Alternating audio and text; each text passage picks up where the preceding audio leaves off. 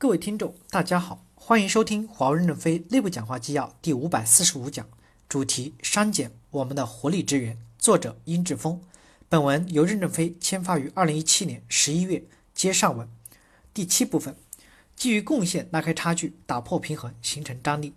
华为的价值评价标准不要模糊化，坚持以奋斗者为本，多劳多得。你干得好了，多发钱，我们不让雷锋吃亏，雷锋也要是富裕了，这样人人才想当雷锋。本文摘录于二零一四年，喜马拉雅山的水为什么不能流入亚马逊河？光是物质激励就是雇佣军，雇佣军作战有时候比正规军厉害得多。但是如果没有使命感、责任感，没有这种精神的驱使，这样能力是短暂的。只有正规军有使命感和责任感，驱使他能长期作战。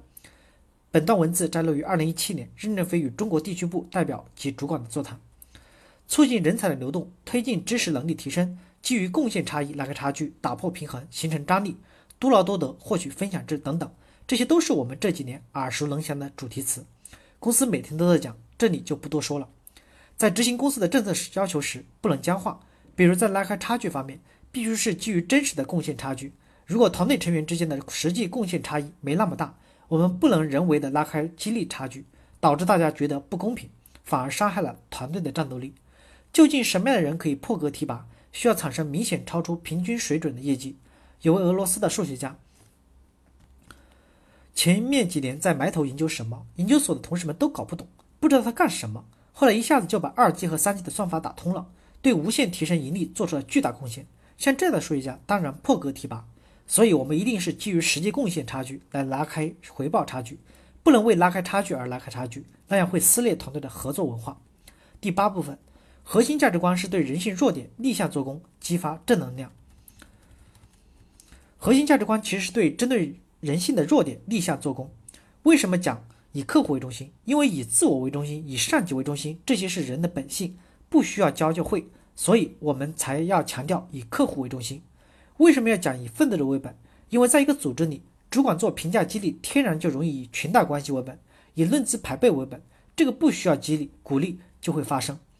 你跟大家讲权力创造价值，大家都很赞同，因为权力创造价值肯定没有错。一讲到科学评价价值，有些人心里就低估了：为什么科学评价价值一定要以绩效贡献作为客观公正的评价标准，而不是因为谁和你是亲朋好友，谁和你是一个基层团队打出来的老伙计，谁是上级领导派过来的，你就给他好的评价？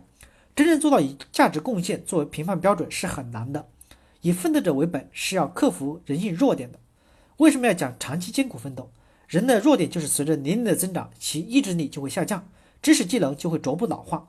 我们讲思想上的艰苦奋斗，就是要终身学习、持续成长。为什么要坚持自我批判？人的本性就是要需要安全感，需要自我保护，不敢把自己真正的弱点暴露在别人面前，说给别人听，甚至把自己保护起来。所以，推行核心价值观是为了克服人性的天然弱点，开展逆向做工，防止伤尊现象发生，使我们鼓励的行为和自我价值贡献能够产生。当然，人性是多面的。不全是消极的，也有很多积极的因素。历史上出过很多人性假假设的理论，有性上说、性恶物说，有消极的 X 理论、积极的 Y 理论，还有超 Y 理论的可诉说。众说纷纭，看来人性是如此的复杂、多样和不确定性。其实，把这些人性的假设综合起来看，恰好是符合商理论的，就是在人性里同时存在着商尊和商己的力量，就看谁能够成为矛盾的主要方面，以决定这个人的主流。华为的 HR 理念就是要把主要的管理资源用于激发和帮助优秀员工快速成长，以构建积极进取的场，带动整个队伍前进的势头。最后用这个循环图小结一下，整个华为公司就是这样的一种删减机制，希望通过建立耗散结构，通过战略清野、吐故，把旧的技能、旧的思想等等冗余的组织吐掉，纳新，把新的开放，打破平衡，活性因子引入进来，以此从旧的无效走到。新的有效，感谢大家的收听，敬请期待下一讲内容。